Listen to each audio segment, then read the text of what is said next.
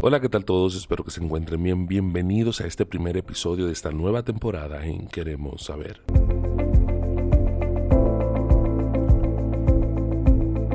Para mí es un placer poder dirigirme a cada uno de ustedes a través de este podcast, el cual pueden encontrar en Spotify o en Apple Podcast si quieren compartirlo con algún amigo. Quisiera invitarte también a que nos sigas en nuestra plataforma en Instagram, en Torrente de Ideas, arroba Torrente de Ideas, de la misma manera también en YouTube, en Torrente de Ideas. Y ah, puedes encontrarnos también en Twitter como Héctor Aracena o en Facebook también en nuestro fanpage torrente de ideas. En el día de hoy hemos recibido una pregunta muy interesante que me ha encantado porque ha sido la pregunta con respecto a una cita bíblica que se encuentra en el libro de Lucas capítulo 5 versículo 38 y versículo 39.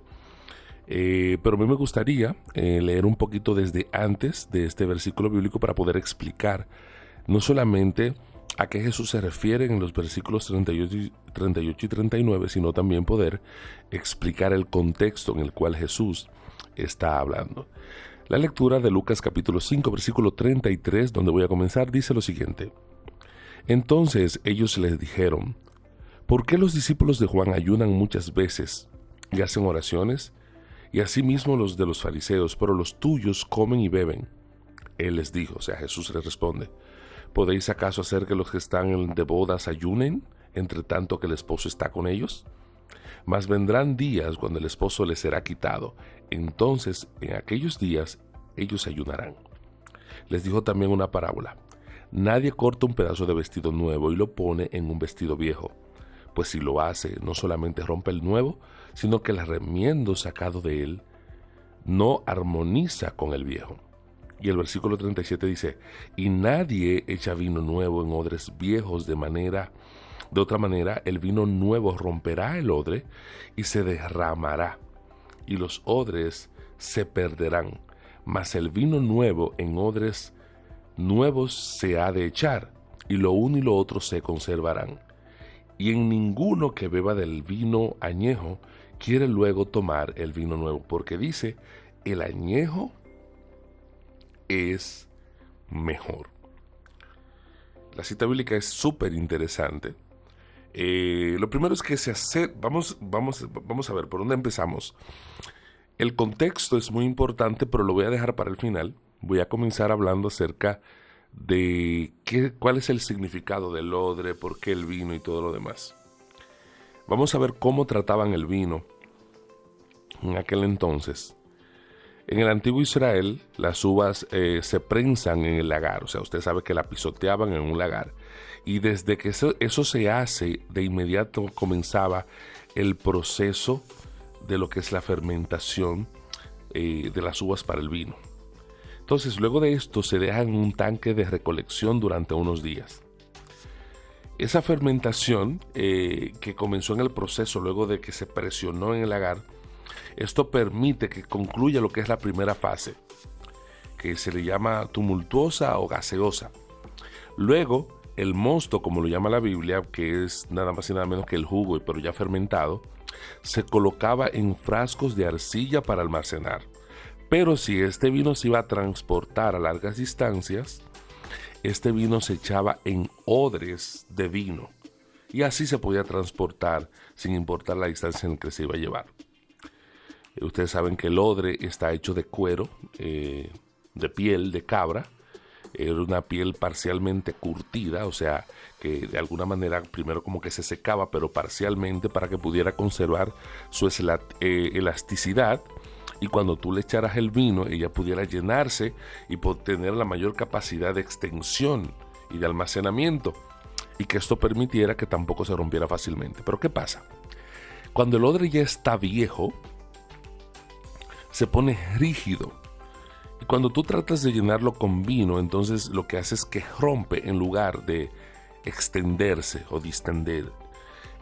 entonces, esta parte es la que Jesús pone como tú no puedes arriesgarte de echar un vino nuevo que se está tratando nuevo en un odre que podría romperse cuando tú lo estás echando. Tienes que buscar un odre que esté, al igual que el vino, en una condición de nuevo, para que juntos el odre pueda conservar el vino y protegerlo, y el vino pueda llenar de manera apropiada ese odre sin que éste se rompa. Yo creo que hasta ahí podríamos estar claros con respecto al odre y el vino. Cuando habla de la ropa y habla de, de, la vestimenta remendada, ahí es donde ya vamos entrando en el contexto. Recuerden que lo primero que ellos preguntan es, ¿por qué los discípulos de Juan ayunan y los fariseos también, pero los discípulos de Jesús no lo hacían?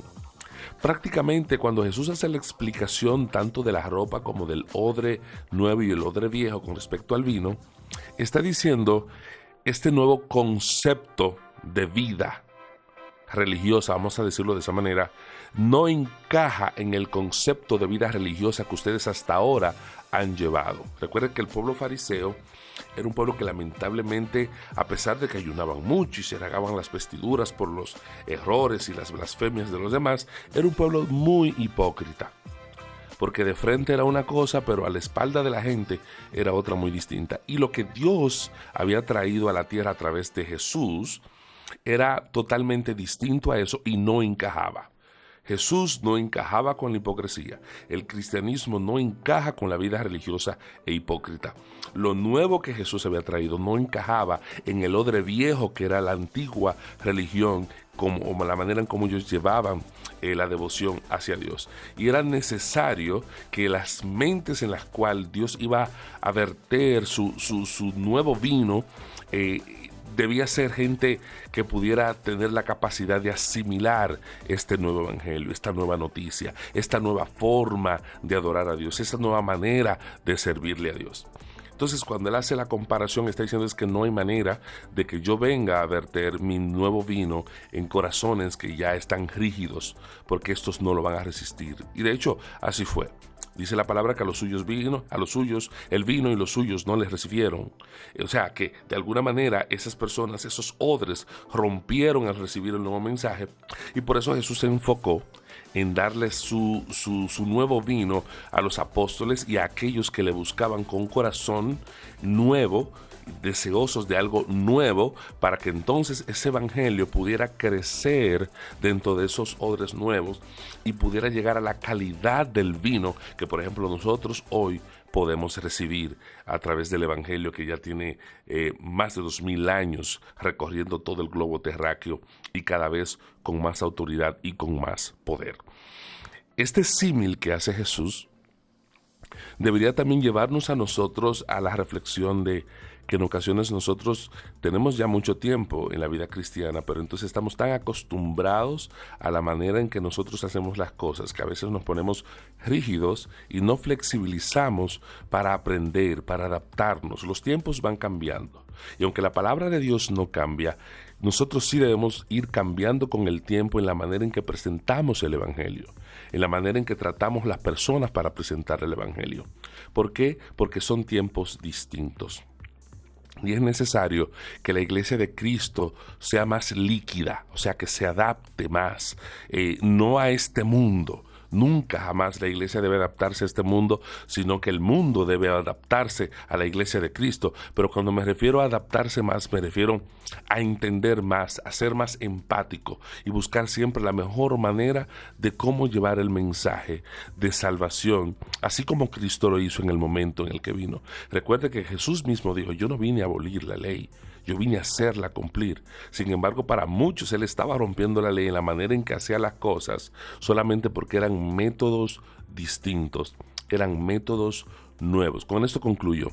Recuerde que lo que la ley decía acerca de encontrar una mujer en pleno acto de adulterio era, era matarla, lapidarla, matarla a pedradas. Pero Jesús vino con un evangelio distinto, donde se muestra el amor, donde se muestra la misericordia, donde los demás deben verse a sí mismos y entender que todos somos pecadores y que ninguno estamos exento de, haber cometido pecado. Y que si vamos a culpar a alguien y a lapidar a alguien por sus pecados, entonces nosotros también deberíamos morir por los nuestros. Sin embargo, Jesús enseñó lo contrario y nos dijo, yo doy perdón, cuando lo que la ley dice es, maten, a través de Cristo Jesús lo que tenemos es vida. Y eso es un ejemplo que el Señor nos da de que a pesar de que la ley dice algo, realmente al momento de aplicar la ley nosotros deberíamos ser mucho más empáticos, mucho más honestos, sobre todo sabiendo que nosotros también somos pecadores. Yo espero que con esta respuesta eh, la persona que me envió la pregunta haya quedado satisfecho y que las personas que han escuchado este podcast también hayan quedado satisfechos con la manera en que hemos contestado esta pregunta. Será hasta el próximo episodio de esta nueva temporada de Queremos Saber. Gracias por su atención.